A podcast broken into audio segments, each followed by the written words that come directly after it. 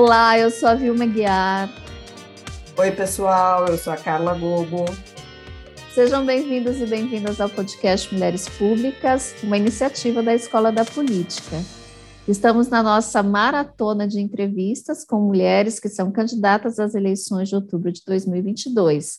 Estamos entrevistando semanalmente mulheres que são candidatas e vamos fazê-lo até as vésperas do 2 de outubro, essa data fatídica, importantíssima para todos nós. Muito, muito Todas nós, principalmente. Oh, vamos nós mulheres, quem sabe, voltando a ser gente, não é mesmo, pessoal? Então, gente, vamos à nossa entrevistada, Luciana Rafainha. Ela é candidata a deputada estadual a Luciana é cientista política e agricultora familiar. Ela começou sua caminhada de atuação pelos movimentos so sociais do sudoeste paranaense, especialmente na Organização das Mulheres e no Sindicato dos Trabalhadores Rurais de Francisco Beltrão. Ela foi eleita vereadora por oito anos em Francisco Beltrão e exerceu mandatos parlamentares na Assembleia Legislativa do Paraná de 2002 a 2013, retornando recentemente em 2019 até o momento. Ela participa de várias comissões da Alep. Você pode nos ajudar nesse trabalho de amplificar as vozes e ideias das mulheres políticas. Precisamos eleger uma grande bancada feminina, feminista, para dar um jeito nesse nosso país depois de quatro anos de terra arrasada, né? Precisamos mudar muita coisa. Compartilhe nossos programas em suas redes sociais, marque amigos para conhecer nosso trabalho, siga a gente no tocador de sua preferência e faça lá a nossa avaliação também nos tocadores, de cinco estrelas, de são o máximo, e principalmente não vá perder nenhuma das entrevistas. Oi, Luciana, seja bem-vinda. Para mim é uma imensa alegria, é um prazer conversar com você aqui nesse programa. Eu gostaria de começar nossa conversa pedindo para você falar um pouco da sua trajetória. Você já é deputada estadual, é uma das poucas mulheres na Assembleia Legislativa aqui do Paraná. Então, eu queria que você contasse um pouco da sua trajetória, como é que você entrou na política, como tem sido essa experiência para você. Quero saudar a você, Vilma, e saudar a todos que estão acompanhando esse programa um programa importante de mulheres na política. E é, é sempre bom quando a gente fala da participação das mulheres na política, porque nós precisamos fazer com que mais mulheres despertem para a política, né? A nossa participação na política, eu falo sempre, ainda é uma subrepresentação. E nós precisamos, quando olhamos que já somos mais de 53% do, do eleitorado, temos um, uma pequena participação e por isso uh, é preciso que mais mulheres se interessem mais pela política e realmente venham a participar. Mas falar um pouco da minha história, Vilma, eu comecei eh, no movimento, eu tive, falo sempre, uma, uma infância, uma adolescência normal, juventude, participei, comecei minha participação na Pastoral da Juventude, e depois eu comecei a participação no, no movimento sindical. Foi no Sindicato dos Trabalhadores Rurais, de Francisco Beltrão, e, e nessa caminhada eh, no, no movimento sindical, eh, foi na, na década de 80, onde eu era bem jovem ainda na época, mas nós começamos, então, com o trabalho de organização das mulheres agricultoras mulheres agricultoras, Vilma, não tinha direito a aposentadorias, não tinha direitos uhum. previdenciários. Sim. É, e, e para quem conhece o trabalho da roça, e eu venho da, da agricultura familiar, para quem conhece esse trabalho, é, sabe que a mulher da roça, ela, ela desperta de madrugadinha uhum. e vai atrás de tratar os bichos, né, os animais, depois tem toda a questão da família, a casa para limpar, roupa para lavar, o alimento que é ela que, que, que produz, né, faz a comida e também faz o trabalho da lavoura. Então, eu sempre falo que é dupla, tripla jornada que a mulher da roça tem, porque ela levanta de madrugada e vai dormir quase de madrugada. Uhum. E, e, essa é a rotina até hoje da, das mulheres agricultoras. Mas é, elas não, não tinham esses direitos, ou, ou seja, essa profissão reconhecida, esse trabalho reconhecido, e foi né, na década de, de 80, no final da década de 80, que houve toda uma organização a nível nacional das mulheres agricultoras. E eu sou do, de Francisco Beltrão, na verdade nasci no Rio Grande, mas vim para Francisco Beltrão, no sudoeste do Paraná, com três anos de idade, uhum. e então me considero paranaense já, né, porque vim para cá pequena e, e, a minha vida toda foi aqui no Paraná e, e aqui no sudoeste, e quando, quando eu comecei, então, nesse trabalho com as mulheres, eu ajudei a coordenar o trabalho com as mulheres agricultoras no município de Francisco Beltrão, que é o meu município, mas também no município da região sudoeste. É, começamos um trabalho via o movimento sindical, do Sindicato dos Trabalhadores Rurais. Era uma época um tanto difícil, porque a participação da mulher na sociedade ainda era pequena, é, participação da mulher no movimento sindical menor ainda, né? A gente não tinha essa participação porque a mulher não tinha despertado ainda para a sua participação. Eu falo aquele despertar daquilo que a gente defende, a participação da mulher, tanto no campo econômico, social, político, e foi com esse debate que nós começamos a trabalhar a organização das mulheres. E o debate da previdência, os direitos previdenciários, foi muito importante, porque as mulheres tinham bastante dificuldade em entender o porquê de se organizar, o porquê da sua participação na sociedade, uhum. e também, é, como a gente, a gente vê até hoje, né, nós sabemos que até hoje a mulher ainda é discriminada, tem preconceito, ainda a gente vive numa cultura patriarcal, machista, é, e isso, então, você imagina na década de 80, é, era muito forte. Então, existia uma dificuldade grande também por parte das mulheres para participar de, do movimento sindical, de uma Sim. associação, da comunidade. Então, existia um, um, também um, uma certo um, receio por parte do, do, do, marido e por causa mesmo dessa cultura que a gente vive, essa, essa falta de compreensão do que, que a mulher estava fazendo, porque a mulher estava saindo de casa, ia para onde, ia participar de uma reunião, se, então tinha muito, era, era assim difícil para muitas companheiras. Uhum. Eu falo que até hoje eu lembro de muitas companheiras que elas se falavam que enfrentavam um problema em casa para poder sair, para poder vir para a reunião. Mas a partir do momento em que foi conquistado, né, na Constituição de 88, o direito da aposentadoria da mulher agricultora aos 55 anos, é, direito à licença maternidade, auxílio doença, e também a questão de aposentadoria de um salário mínimo, porque na época, Vilma, o agricultor familiar se aposentava ganhando meio salário mínimo e só Sim. o homem, né? A mulher não tinha esse direito. Sim. Então, a partir desse momento passou o homem agricultor passou a ter direito à aposentadoria é, de, um, de um salário mínimo também, e ao, aos 60 anos, não aos 65, e a mulher passou a ter esses direitos. Então, houve uma mudança na, na, na, questão da agricultura familiar com, com a questão da relação familiar. Nessa, uhum. Houve uma nova relação familiar, um novo debate sobre onde a mulher começou a ter voz, ter vez, onde a mulher começou a participar de fato, do, do, do debate sobre o planejamento da propriedade, o planejamento familiar, porque até então é, ela não, ela era vista simplesmente como uma pessoa, como uma mulher que estava para para fazer todo o trabalho que fazia, né, de, de, de, casa, de roça, mas não vista como sujeito de direitos. Então, Sim. a partir do, do, momento em que é, se foi conquistado uh, os direitos previdenciários, é, é, que houve esse respeito também e a própria questão dessa nova relação de família, né, uma nova relação mais saudável, né, familiar. Então, Vilma, foi aí nesse momento, porque essa conquista ela não aconteceu de graça simplesmente uh, de Brasília, os deputados aprovaram, né, e, e, as mulheres conquistaram isso, mas foi de muita luta, muita organização. Eu mesmo participei disso. Nós fomos a Brasília muitas vezes, ocupando a, a, os ministérios, ocupa, conversando com todos os deputados para que entendessem a importância de, de, reconhecer o trabalho da mulher agricultora, de ter esses direitos previdenciários.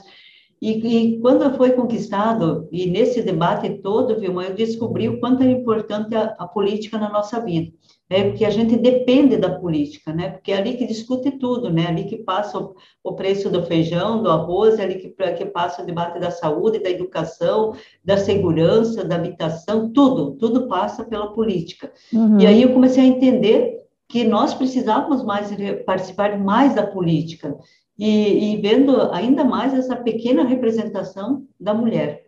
Uhum. E a mulher, quando a gente fala dessa pequena representação, estamos falando de que a mulher realmente ela, ela tem um olhar diferenciado, na, na, esse olhar diferenciado de ver a, as coisas, ela leva também para dentro da política. Falo desde a valorização dos menores detalhes aos maiores, né? Ela se preocupa com tudo, se, se, é na, se na família está tudo bem, se na saúde está tudo bem, o que, que poderia ser melhorado na saúde, o que, que poderia ser melhorado na educação. Então, é, todo, tudo isso ela leva, esse olhar é, feminino, apaziguador, tudo isso ela leva para dentro da política. É, uhum. E foi assim que eu entendi que a gente precisava realmente participar e começamos a fazer esse debate com as mulheres agricultoras da importância da mulher participar da política. E houve as eleições de 92, e para eleições prefeitos e vereadores, e nesse uhum. momento a gente discutia com as mulheres a importância da participação, mas eu não, não imaginava que eu seria candidata, né? Imaginava uhum. que eu seria uma das companheiras candidatas, alguém seria candidata. Eu gostava, já era afiliada ao meu partido, sou do Partido dos Trabalhadores, eu já era filiada em 89, me filiei, já participo desde 86, mas me filiei em 89. E, e aí, nesse ano de 92, é, houve esse debate, a gente fez esse debate com as mulheres, e elas me cobraram, né? De uma certa forma, eu falo, foi uma cobrança assim, não, você sempre fala que a mulher precisa participar da política, então agora nós queremos que você participe, né? Sim. E, e eu fiquei, eu, eu, eu falo que, e acredito, Vilma, que é uma questão que acontece com as mulheres até hoje. É, você fica com uma dúvida imensa, é, eu aceito ou não aceito, né? É um desafio, um desafio que surge para você naquele momento, Uhum. E que depende muito de você dizer o sim ou dizer o não. Sim. E eu estava, assim, muito preocupada, não conseguia me imaginar candidata, mas, ao mesmo tempo, não queria frustrar as mulheres com quem a gente tinha um trabalho muito bom e que a gente falava da importância da participação das mulheres. Então, eu acabei aceitando, né, eu disse meu sim, uh, para o Partido dos Trabalhadores, na, já na, na década de 90, já era, eu falo a lei foi bem mais tarde dos 30% de mulheres candidatas, né? Mas para o Partido dos Trabalhadores já era, né, e, e, na década de 90 já era lei que teria que ter no mínimo 30% de mulheres candidatas. Uhum. Aí eu, eu aceitei, então, eu fui, fui candidata a vereadora, até também por, por ser uma liderança, por entender nesse momento da importância da mulher, da participação da mulher na política, mas também entrando já nas cotas dos 30%, né, que o partido defendia de termos mulheres candidatas.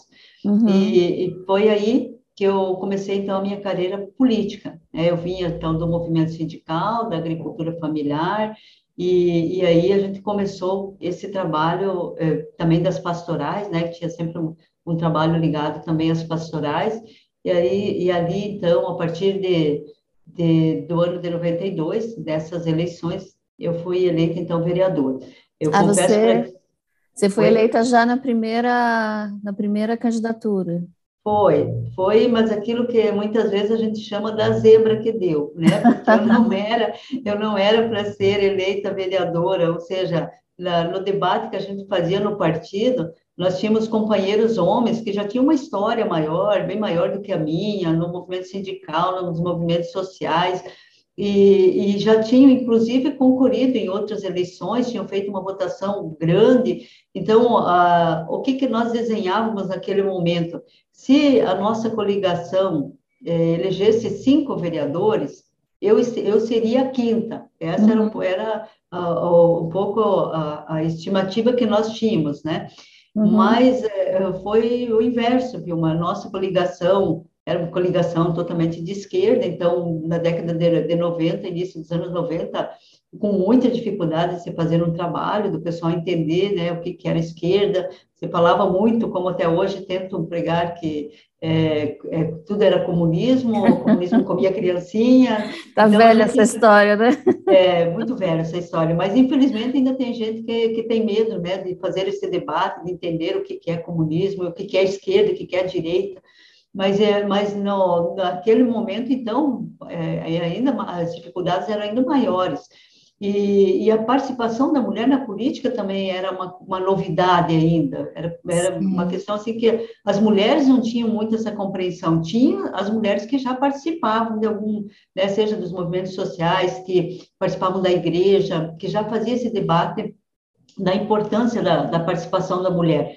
mas uh, as mulheres, de uma forma geral, não tinham muito essa compreensão. Eu mesmo vi, naquele ano, eu vi por muitas vezes mulheres falando, eu não vou votar, não vou votar nela, ou não vou votar em você, porque eu não vejo que, o que você vai fazer na política, isso é coisa de homem. Sabe? Uhum. Então, o que você vai fazer? Então, essa foi uma das dificuldades que a gente teve né, nessa primeira campanha né, que, que eu participei. E, e aí, é, na, aqui em Francisco Beltrão, naquele ano, a eleição era de 15 vereadores, né? E, e eu fui a última eleita, eu fui a 15 quinta. E da uhum. nossa coligação, só eu. Então, eu fui, foi, uma, é, foi um momento assim eu comento até hoje, Vilma, que foi uma experiência que nunca, nunca vou esquecer na minha vida, ou aquele momento em que, ah, quando apuramos, foi apurado os votos e a gente viu que a nossa coligação teria apenas um, um deputado, no caso, uma deputada. É, vereadora. Vereadora, desculpa, vereadora. Uhum. Naquele momento foi, foi assim, para o partido, foi uma alegria muito grande, porque era a primeira vez que a gente ia ter alguém na Câmara de Vereadores. Uhum. Mas, para mim, foi, eu falo, foi um susto muito grande, no qual eu, eu chorava até no momento, falei, meu Deus, o que, que eu vou fazer numa Câmara de Vereadores onde eu sou sozinha, né, todo mundo oposição a mim, é, uhum. então eu, ficava assim, aquilo me assustou muito, né? É um, você, tinha, que... você, você tinha quantos anos, Luciana? 27. 27 ah, anos. Super jovem. Uhum. Muito, é, é, tinha completado, inclusive, 27 poucos dias antes da eleição, né? Então, uhum. era bem jovem mesmo. Tinha duas crianças já pequenas, tenho dois filhos, né? Eu tenho o Camilo e a Giovana. É, o, o Camilo estava com quatro anos, a Giovana com dois anos. Então, duas crianças pequenas. Eu sempre tive, eu gosto de destacar, eu sempre tive um apoio muito grande do meu marido, é, o meu, meu, marido sempre me apoiou, desde a primeira, quando se discutiu a primeira vez ser candidato, ele sempre apoiou, é, me ajudou sempre com relação à questão de casa, né, principalmente com os filhos, porque com as crianças pequenas e fazendo campanha, depois mesmo o trabalho, né, o, a função de deputada, depois é, de, de vereadora, depois de deputada, é, isso exige um apoio, né, exige, assim, ter essa compreensão familiar, pelo menos eu a considero muito importante, Uhum. E eu uhum. sempre tive esse apoio, né? Então, eu, meus filhos também hoje são casados já e, e tem, sempre tiveram essa compreensão, Vilma, sempre uma compreensão muito grande da importância da gente estar na política. Eles sempre tiveram compreensão do porquê que a gente está na política, sabe? Uhum. E, e, isso, nunca assim, nunca tive problemas deles não entenderem ou deles cobrar alguma coisa de meus, minha mãe não para em casa, alguma coisa assim. Eles sempre tiveram toda essa compreensão porque também a gente sempre levou eles juntos, né? Mesmo criança, a gente levava eles juntos nas reuniões, eles conseguiam entender é, o que, que a gente estava debatendo, o que, que a gente defende, que projeto a gente quer de sociedade. Então, eles sempre tiveram presente isso, e eles hoje eles fazem também esse debate, né? Eles contribuem também nesse debate para construirmos uma sociedade melhor. Então tem essa compreensão toda da política, da participação nossa na política. Mas na época, Vilma, foi, foi eu falo assim, foi realmente um, um desafio muito grande para mim, por ser era a primeira vez que em Francisco Beltrão nós tínhamos mulheres na Câmara de Vereadores. É, eu fui eleita, foi eleita duas mulheres, eu e mais uma outra vereadora é, do PDT naquele momento. E, e a gente, então, tinha esse desafio. Eu sentia pesar nos meus ombros a responsabilidade de representar bem as mulheres, porque era a primeira vez que tinha mulher na, na, Câmara de Vereadores, tinha a responsabilidade de representar bem o Partido dos Trabalhadores, porque também era a primeira vez que, que tínhamos é, uma, um vereador, no caso, uma vereadora, uhum. e também é, de, de, realmente poder levar bem o, o trabalho, né, até para servir de inspiração a mais mulheres, e da, e, e a questão da agricultura familiar, que nós sempre tivemos também essa dificuldade né, esse, de ter esse apoio à agricultura familiar, e a gente vinha representando a agricultura familiar. Então, eram desafios que nós tínhamos pela frente, e eu sabia que a gente ia enfrentar muitas dificuldades, como enfrentamos. O fato daquele momento, eu falo que uma das dificuldades que eu mais senti foi é, por ter sido a menos votada, nesse primeiro mandato de vereadora, eu via muitos companheiros, companheiros de, eh, vereadores, né, comentando eh, quando eu levava colegas, né, de vereadores, eh, quando eu levava uma, uma demanda, um projeto, um requerimento, uma indicação na Câmara, na Câmara de Vereadores, eu via muitas vezes o pessoal assim, mas você quer representar quem? É, você teve 300 votos, 388 votos eu fiz naquele ano. Aí eu me sentia bastante chateada. E eu falo uhum. que muitas vezes, até mesmo, eu pensava em desistir e renunciar ao meu mandato. Mas eu, no momento em que eu chegava na Câmara de Vereadores, pensando nisso, eu pensava que, mesmo que foi 388 pessoas, mas foi 388 pessoas que tinham confiado o voto em mim, que acreditavam em mim, e que eu não podia decepcionar essas pessoas. E aí, me munia de coragem novamente, né, e, enfrentava uhum. e fui tocando ó, esse primeiro mandato. Daí, quando eu fui para a reeleição, em 96, aí foi diferente, né, a gente já tinha um trabalho, claro que daí expandiu, porque ó, no momento que você tem uma função, seja de vereador, vereadora, seja de deputado, você sabe que não é de um município ou de uma localização, é, é você tem que trabalhar para todos, não é só do interior, então era do campo e da cidade. Então a gente expandiu todo o nosso trabalho com relação ao campo e à cidade, né? Nós fizemos todo esse debate de saúde, educação, a segurança, o transporte, é, tudo isso fazia parte, né? Aquilo que tudo isso que faz parte da política a gente conseguiu trabalhar tanto no campo quanto na cidade. E aí eu fui para a reeleição, e aí sim, viu, mas dos 15 vereadores, eu fui a terceira mais votada e só perdi o segundo lugar por um voto, né? Senão Nossa. teria sido. É, eu fiz quase mil votos a mais. Eu fiz 388 votos na minha primeira eleição e 1.297 na minha segunda, né, na, na, reeleição. E então, você então, lembra, e você, 30 anos atrás, você lembra esses números até hoje? Lembro, porque são, são coisas que marcaram realmente a uhum. vida da gente, né, e, e, e, eu falo assim, e foi importante, até porque, para mim, naquele momento, tinha sido o, o, reconhecimento de todo o trabalho que a gente tinha realizado durante os quatro anos. Então, eu fiquei muito feliz, né? Muito feliz por poder ser reeleita com aquela votação. E aí, claro, veio novos desafios. Eu saí candidata a deputada estadual em 98, eu fiquei primeira suplente. É, depois eu fui, fui é, eleita, de fato, deputada em 2002, mas eu tive a oportunidade de assumir é, como deputada é, em, em 2001. É, aliás, 2000 eu concorri para prefeita aqui em Francisco Beltrão, uhum. perdi por menos de 5% dos votos, né? não, não ganhei as eleições naquele momento. E aí concorri para deputada em, em 2002, aí sim fui eleita, reeleita em 2006, reeleita em 2010, e depois, 2014, eu não fui eleita. Agora, em 2018, eu fui eleita novamente. Então, estou no meu uhum. quarto mandato. É, eu falo quatro, no, no quarto mandato e, e, agora estamos com o nome novamente à, à disposição.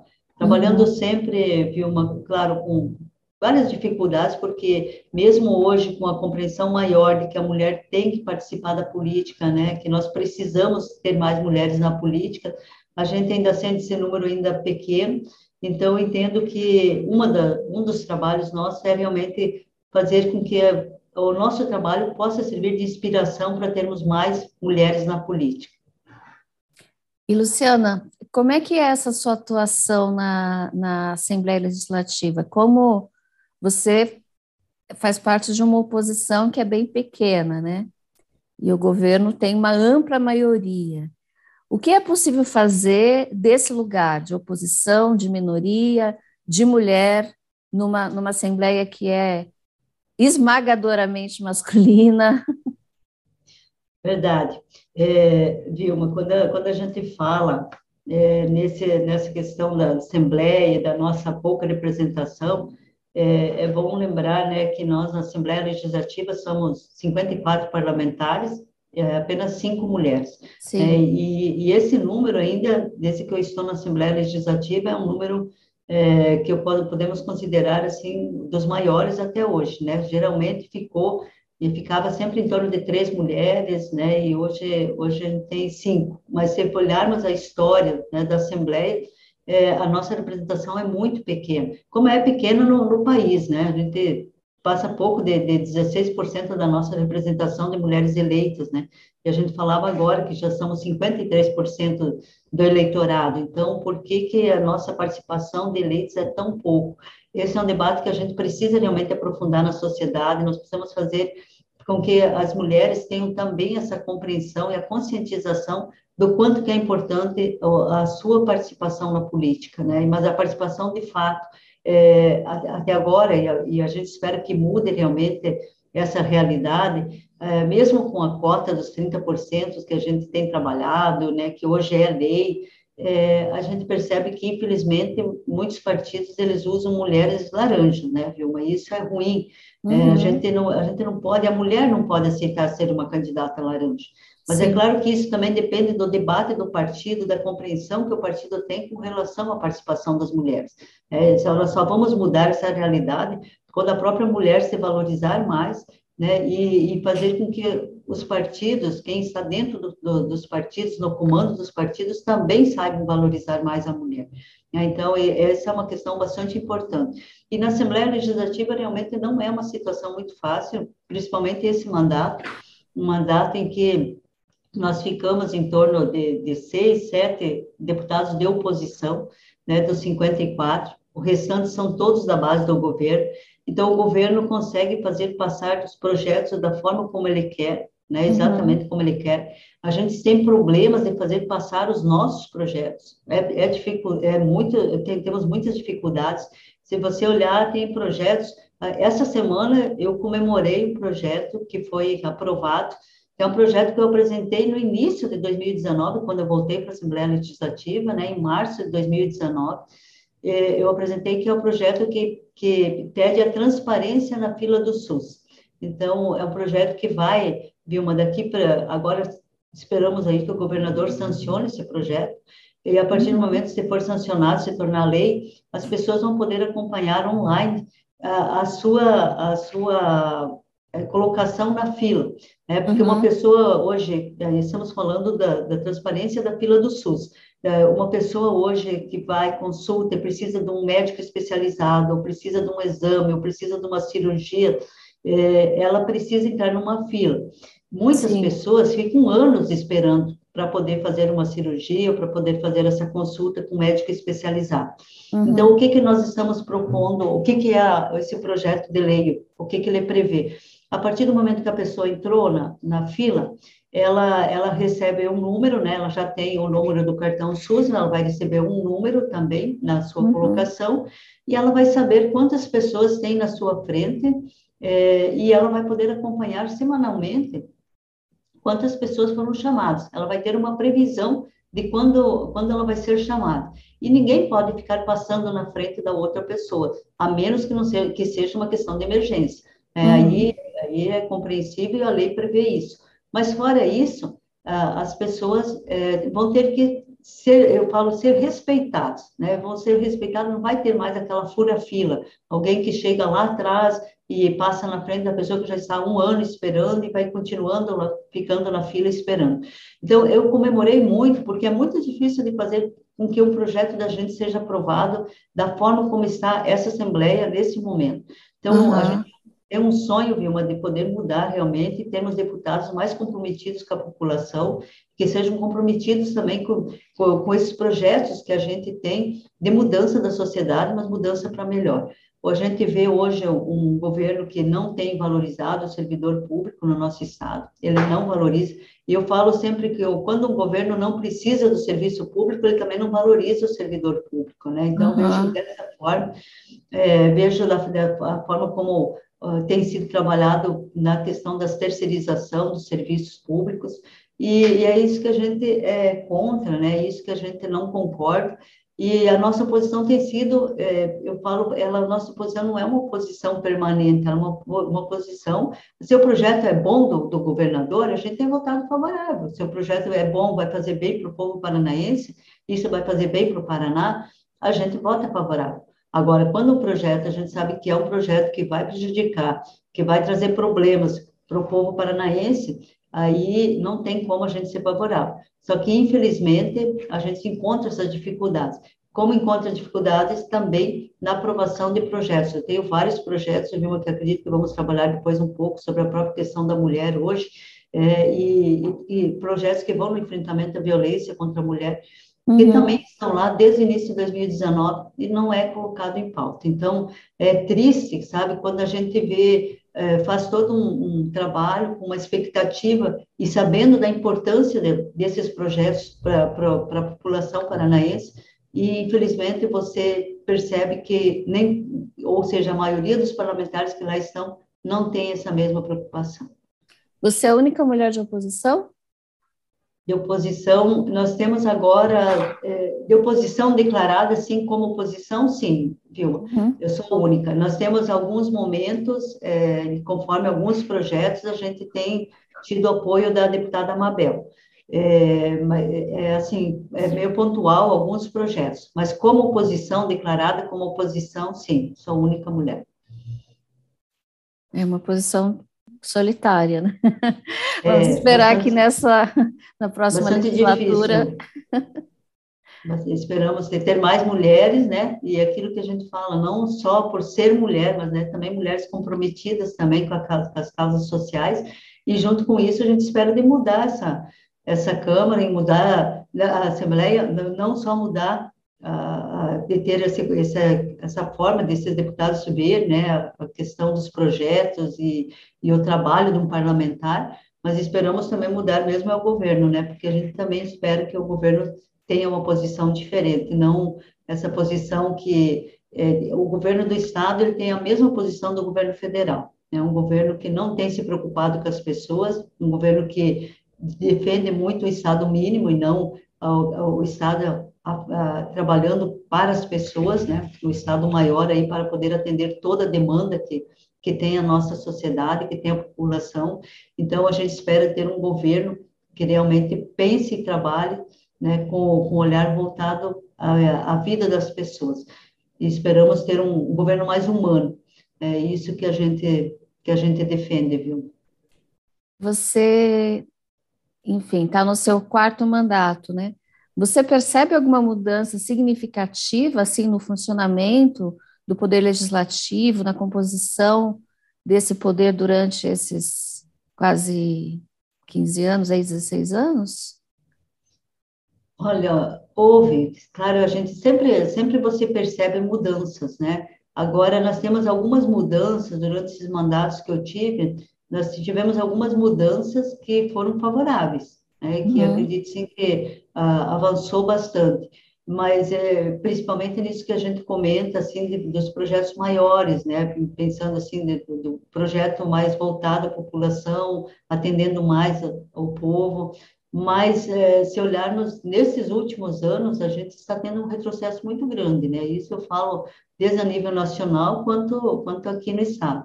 É um momento em que a gente está perdendo é, direitos é, que aconteceu com a reforma, por exemplo, da Previdência, a reforma da Previdência aconteceu tanto ao nível nacional quanto aqui no Estado, né, a gente percebe que foram retirados direitos, direitos conquistados há muitos anos, né, tanto quando falamos também a nível nacional, a própria questão da reforma trabalhista, é, então, uhum. são, nós tivemos, então, eu falo, esses últimos anos foram anos que, é, que se terminou as políticas públicas que tínhamos, que eram políticas públicas que tinham um impacto direto na vida das pessoas, né, um impacto positivamente na vida das pessoas.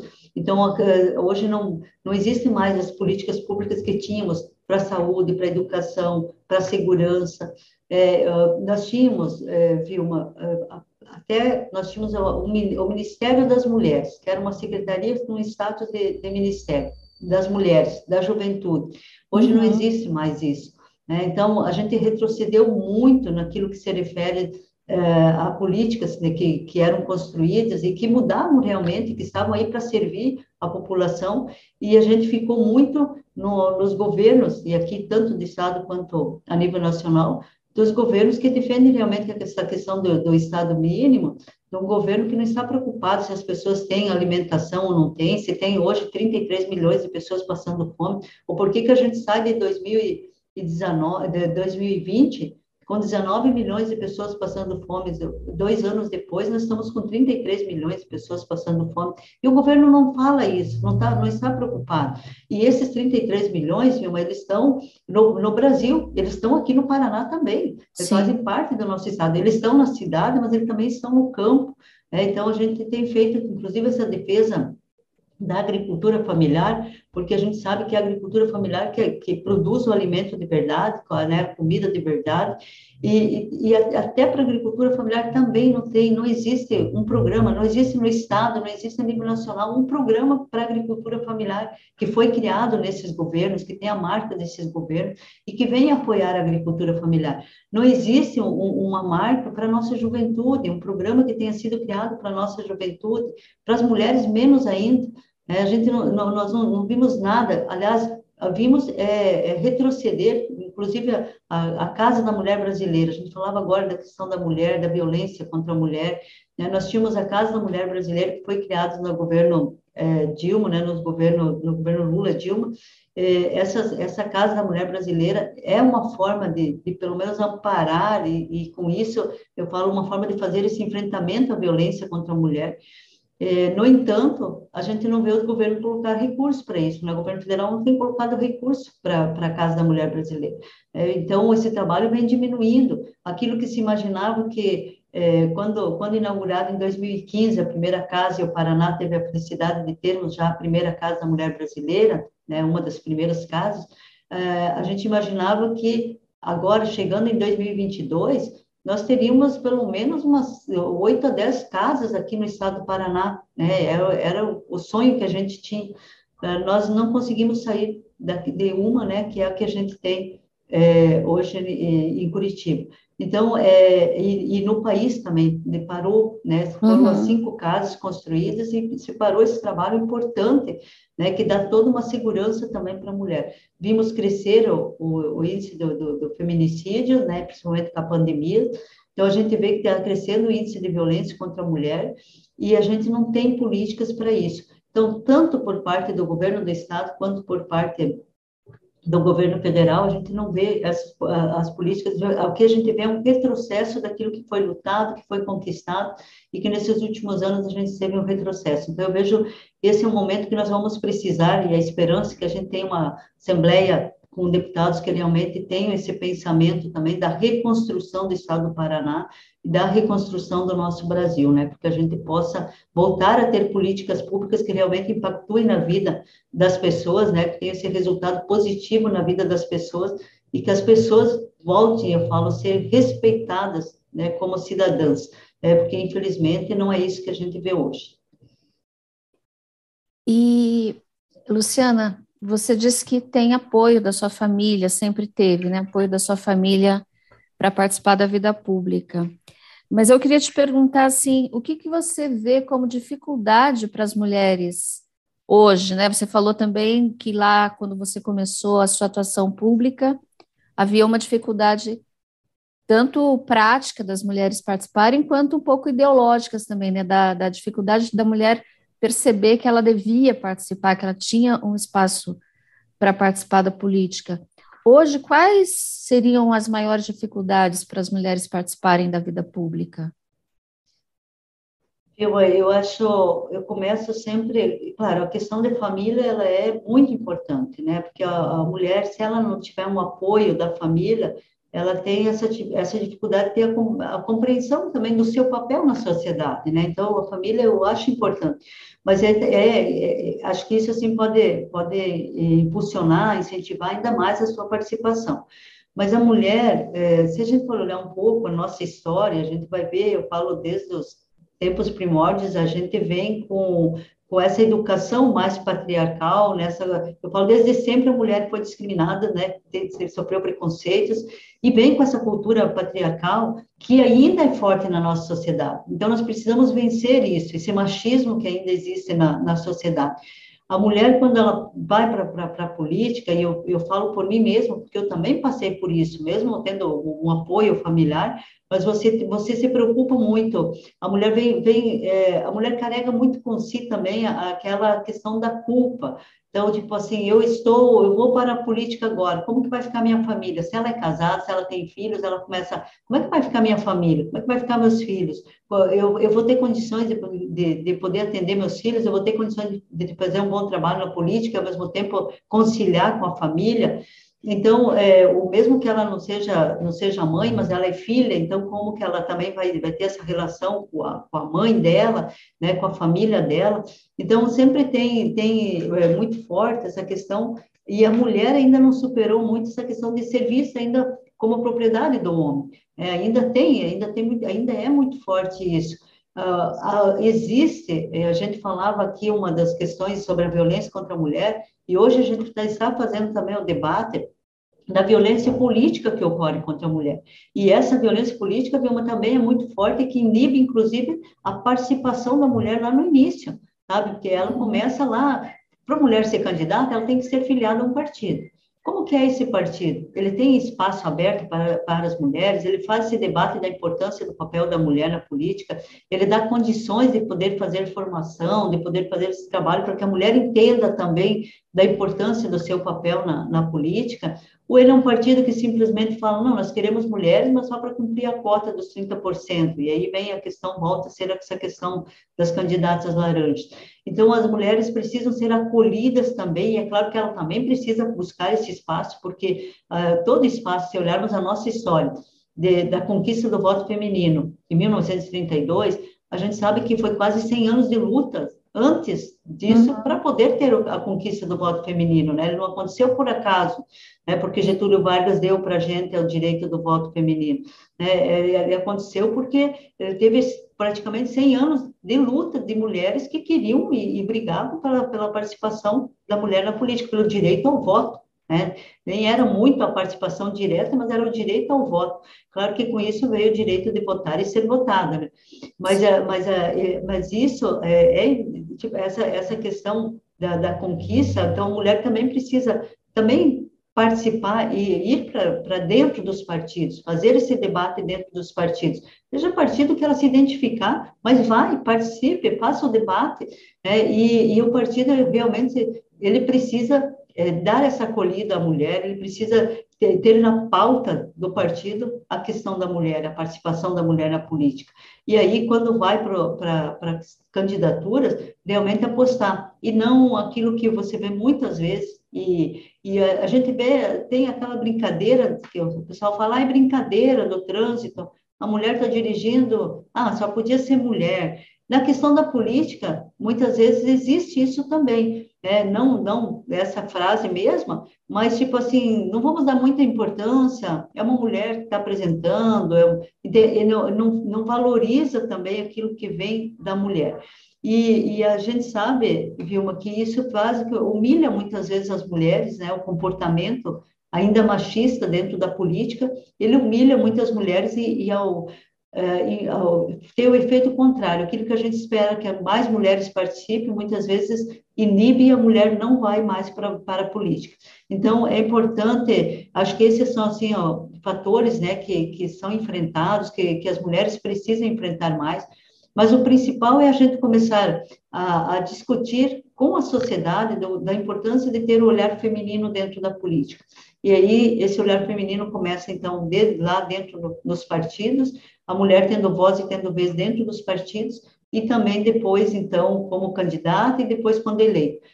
Hoje, hoje, as mulheres eleitas, quando a gente fala da violência política, vamos pegar a Assembleia Legislativa, nós estávamos falando, nós somos cinco mulheres, e a mesa diretora não tem uma mulher na mesa diretora. Pois é. Isso, isso é uma violência política. É, se, se você olhar assim, é diminuir a, a força e a capacidade das mulheres que estão na Assembleia Legislativa. Sim. Mas como também nós somos só cinco, é difícil de você impor e falar alguma coisa. Não, nós queremos também participar da mesa. É, então, agora foi passou ah, o projeto da criação da bancada feminina na, na Assembleia Legislativa, que dá direito da mulher participar também da mesa e de ter um, de participar da, do bloco de líderes, que também é onde muitas vezes os líderes se reúnem para discutir os projetos que vão para a pauta, quais são os projetos, as decisões que são tomadas na Assembleia Legislativa. Então, as mulheres, nós não temos mulheres líderes, nós não temos mulheres é, que, que, que, estão na, na, na mesa diretora, então, por isso, é, é, que a gente faz esse debate, né? Porque essa, esses são alguns entraves que também tem, que também muitas vezes é, inibe a participação da mulher de uma forma mais, mais é, é efetiva, de uma forma mais eficaz também é, da participação da mulher na política. É, são, são enfrentamentos que a gente precisa fazer. Mas eu, eu também considero um outro fator que é muito importante citar aqui, que inibe a participação, que é um problema da participação das mulheres na política, que agora, com a questão do, do fundo eleitoral, muda um pouco isso, é a questão financeira. Né? Porque quando, quando convida um homem para ser candidato, é, ele dificilmente ele para para pensar Ai, como que eu vou fazer a minha campanha? Vou ter recurso, não vou ter recurso? Ele geralmente ele diz sim, ou ele diz eu vou para a política e vai. A mulher é difícil falar eu vou para a política, porque ela logo pensa. Primeiro ela pensa na questão família, depois ela pensa já junto com isso ela pensa na questão financeira. Né? Se ela trabalha eu vou ter que parar de trabalhar, como que eu vou me sustentar, como que eu vou fazer a campanha, eu vou ter recurso para a campanha, eu não vou ter recurso para a campanha. Então, são fatores assim que pesam muito na decisão no momento em que a mulher tem que dizer sim, né, que ela aceita é, disputar uma, uma eleição, de que ela aceita estar na política. Então, eu acho que hoje ainda os fatores é, que mais é, que mais hoje seguram um pouco, que mais travam a mulher na sua participação é essa questão. Primeiro, ainda a questão da cultura patriarcal, que muitas mulheres ainda eh, não conseguiram ter a compreensão da importância que tem o nosso papel na sociedade e que nós temos que estar na política. Né? Esse mundo machista que a gente ainda vive, que também dificulta essa entrada né, da participação da mulher na política. O segundo é essa questão econômica, né, que também pesa muito na decisão né, de tomar essa decisão e, e poder estar na, na política, né? Então, é, são, são esses alguns dos fatores né, que a gente mencionou aqui, Vilma, que eu entendo que é ainda o que dificulta bastante para as mulheres para a sua participação. E, Luciana, é, você falou aí, eu fiquei pensando, por que, que você acha que não avança no Brasil, mesmo entre os partidos de esquerda, mesmo o PT, a bandeira de 50% de assentos para as mulheres na, na nas assembleias, no, no Congresso, enfim, porque a gente ainda está preso a essa discussão da cota de candidaturas e não uma cota de assentos, que seria realmente a gente chegar em outro estágio de representação.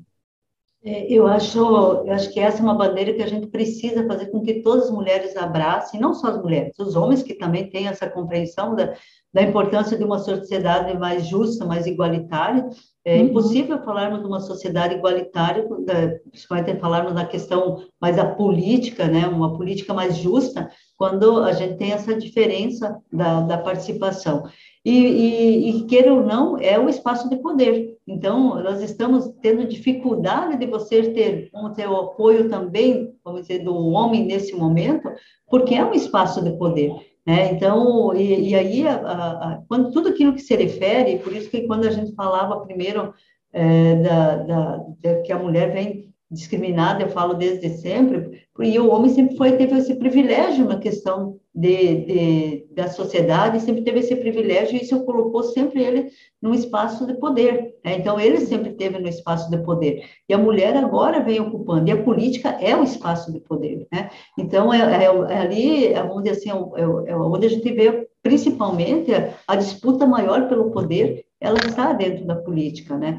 E, e aí a dificuldade de termos a compreensão, tanto por parte das próprias mulheres, ainda termos essa compreensão, quanto por parte dos companheiros homens. Precisa de uma lei nacional, nós precisamos mudar a lei Sim. nacional. E lá nós vamos precisar de ter mais mulheres para poder mudar essa lei, porque é uma quando quando falamos da disputa pelo poder, é difícil fazer passar uma lei dessa quando nós nós somos a minoria ainda na, na Assembleia, na Câmara de Vereadores, quando somos a minoria na Câmara Federal. Então, a gente vai precisar amadurecer muito. Defendo muito, Vilma, acho que é uma, uma bandeira que realmente nós temos que defender, que é, se hoje nós somos mais de 50% da população, por que, que nós não podemos ser 50% da população da, de, de, mulheres eleitas também, né? Então, Sim. eu acho que é um debate que a gente precisa ganhar corpo, mas só acredito que vamos conseguir trabalhar isso se tivermos um governo que tenha essa compreensão, né? Não é a questão de de elegermos princesas, de elegermos mulheres. Sim. Luciana, encaminhando para o final, que avaliação você faz do atual governo e o que você espera do próximo?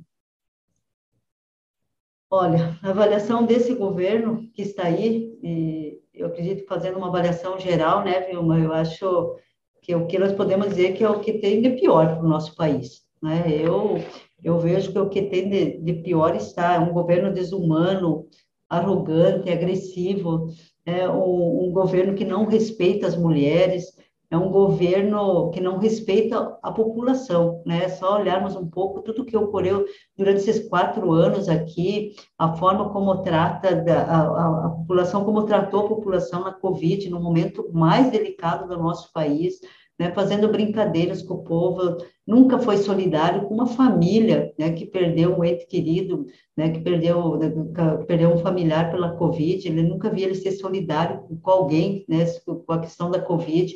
É, então, eu falo, e, e, tudo isso que a gente comentou até agora, né? O fim de todas aquelas políticas públicas que eram importantes, que tornavam as pessoas mais cidadãs, né? faziam as pessoas realmente ter voz, ter vez, ter oportunidades. Vamos pegar a própria questão da educação, que é fundamental para nós, né? Que, que, o que, que foi construído nesses quatro anos?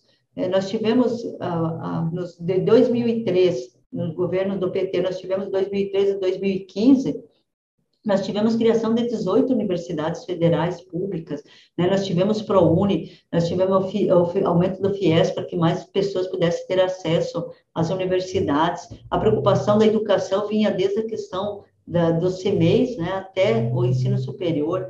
É, isso tudo deu oportunidade para muitas pessoas, né? A própria questão do Pronatec, que eram cursos profissionalizantes para que as pessoas pudessem estar aptas para ir para o mercado de trabalho. Então, era uma visão diferente de governo. É, hoje, infelizmente, a gente vê o, quem está no poder hoje, ele está mais a serviço do capital e não a serviço da população, não a serviço do povo. Não está preocupado com a vida das pessoas. O que eu quero é um governo que seja humano, um governo que realmente se preocupe e que vá cuidar das pessoas. Né? Nós queremos isso, que valorize, valorize a mulher como sujeito de direito, né? que valorize os nossos jovens, que valorize a nossa agricultura familiar, a educação, a saúde. É, hoje nós sabemos que 80% da população, ela, ela depende do SUS, ela depende então da saúde pública, então nós precisamos é, fazer com que seja revogado esse teto do, do, dos gastos com relação à saúde e educação, é onde, nós, é, onde a população mais precisa né, de atenção é na saúde e educação. Então, nós precisamos de um governo que revogue essa lei, que faça com que volte a ter é, realmente investimentos na saúde e na educação, para garantirmos que o povo possa ser, eu falo sempre, possa ser feliz de novo. Né? Então, a gente espera realmente um, um governo que, acima de tudo, eu falo que construa, que reconstrua o Brasil né, e que volte a dar esperança para o povo brasileiro. Luciana, é, muito obrigado pela entrevista, foi muito boa assim a conversa com você. E eu queria então que você deixasse o seu recado final aí para as nossas ouvintes, para os nossos ouvintes. Quais são os seus projetos para a próxima legislatura? Porque vamos votar em você. Então, eu gostaria assim de dizer que a Luciana que começou no ano de 2002, eleita deputada estadual, é, é a mesma como pessoa, é, com esse compromisso, acima de tudo, com a população paranaense, acima de tudo, com as causas sociais. É, meu compromisso vem junto com os movimentos sociais e vem na defesa da saúde, na defesa, inclusive a saúde já falava de um projeto que foi aprovado agora, mas nós sabemos que precisamos né, de mais investimentos na saúde. Hoje nós temos a falta de médicos, falta de medicamentos, nós temos a falta da valorização aos servidores da, da saúde, que trabalham na saúde, que trabalham no estado do Paraná, não existe diálogo por parte do governo com os servidores públicos, nós precisamos fazer com que isso aconteça. É, a gente vem trabalhando, defendendo, então, o nosso mandato, ele tem se pautado e vai ser pautado na defesa da saúde, da educação, da agricultura familiar, é, na defesa, queria só falar aqui, viu, uma das coisas importantes quando a gente fala da agricultura familiar, a agricultura familiar também produz a merenda que vai nas escolas, nos colégios, é, e a agricultura familiar, então, que produz esse alimento de verdade, que 70% do alimento que vai para a mesa, para nossa mesa, é, vem da agricultura familiar. E, e, hoje nós temos cerca de 20 mil famílias, praticamente, que entregam o alimento, elas produzem o alimento e entregam para o PENAI, pra, vai para a merenda escolar. Uhum. E essa, é, essas famílias, elas sobrevivem disso. Isso também significa a renda das famílias e, ao mesmo tempo, significa emprego no campo. É, e nós precisamos fazer com que o Estado continue incentivando. Infelizmente, a gente viu que está sendo feito estudos no sentido de terceirizar a merenda escolar. O terceirizar a merenda escolar, é, ele significa que as, essas famílias vão deixar de fazer de ter essa produção, de ter essa entrega, de ter essa renda, de continuar gerando empregos no campo, e vem para um alimento é, que a gente chama uma empresa, duas empresas que fornecem alimento para o estado todo. E a gente sabe que o alimento não é de qualidade, né, não é, é com as qualidades que tem é, nutricionais, principalmente, que tem o da agricultura familiar. Então, nós elaboramos já um projeto que está na Assembleia Legislativa proibindo a terceirização da merenda escolar, para que a gente possa garantir o alimento saudável a todos os estudantes e, ao mesmo tempo, garantir o emprego e renda no campo. Né? Então, é uma das defesas que a gente está fazendo né, com relação à agricultura familiar. Nós temos, claro, vários outros projetos, mas também esse é um dos principais. Na questão da saúde, também nós precisamos reforçar esse atendimento à população e, de uma maneira especial, fazer com que possa valer também essa lei da, da questão da transparência da, da fila do SUS para, que todas as pessoas possam ser respeitadas.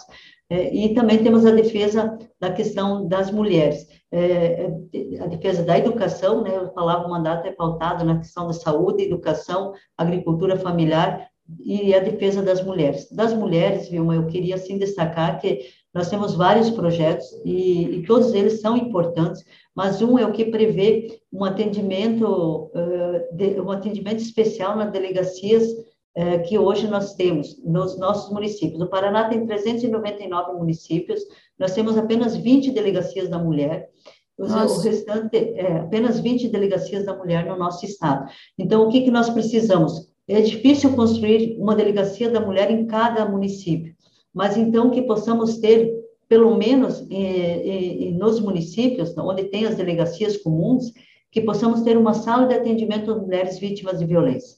Uhum. É, esse é um projeto que já está na Assembleia Legislativa, que estamos esperando que seja aprovado, porque é difícil para a mulher que passou por uma, por uma situação de violência, é difícil ela chegar para registrar, ela já é difícil ela tomar essa decisão de fazer um BO, de fazer um registro né, da ocorrência. Você imagine é, ela chegando na delegacia, muitas vezes com marcas, tendo que ficar ali junto com outras pessoas, pessoas pedindo para ela o que, que aconteceu, ela tendo que é, contar tudo novamente, reviver tudo novamente. É, isso é constrangedor para a mulher. Sim. Então, nós queremos, estamos pedindo uma sala de atendimento especial às mulheres vítimas de violência, que nessa sala possa ter também uma assistente social, né, uma psicóloga que possa dar um acompanhamento também a essa mulher que foi vítima, né, que está em situação de violência. É, esse é um dos projetos. Nós temos o projeto da denúncia pelo WhatsApp, que a gente colocou esse projeto ainda na pandemia, porque a, a, como aumentou o número de, de, de, feminicídio, como aumentou o número de violência contra a mulher, a gente sabe que muitas mulheres estavam convivendo com o agressor, principalmente no período de isolamento, e essas mulheres muitas vezes não tinham como ligar para o 180, porque o agressor estava próximo, estava junto dela. Mas poder mandar uma mensagem silenciosa, ela, ela poderia, ela teria essas condições. Então, Sim. a gente deixou esse projeto, que é um projeto que esperamos que ainda seja aprovado, porque eu tenho certeza que vai contribuir, vai ajudar a salvar a vida de muitas mulheres. Né? Então, esses são alguns dos projetos que nós temos de enfrentamento à violência contra a mulher. Temos também o que pune o agressor, é para o, o agressor que foi que for condenado pela lei Maria da Penha ou pela lei do feminicídio, que ele não possa assumir nenhum cargo público até quatro anos após o cumprimento da sua pena. Esse é um projeto que também está na Assembleia. São ações que a gente espera que aconteçam para coibirmos, e, e, na verdade, o nosso sonho é eliminarmos a violência que, que ocorre contra a mulher. Então, a nossa defesa, uh, Vilma, é essa, e é isso que a gente se propõe, continuar trabalhando né, em defesa, uh, principalmente da, na questão da, defesa da mulher, dos nossos jovens, que precisam também de mais oportunidades, que precisam ser ouvidos. Esse é o compromisso nosso, lutar para termos um Paraná mais justo, mais humano, fraterno, assim como queremos o nosso Brasil. Reconstruir o Paraná e reconstruir o Brasil. Luciana, muitíssimo obrigado pela entrevista. Parabéns pela sua trajetória, pela sua carreira política.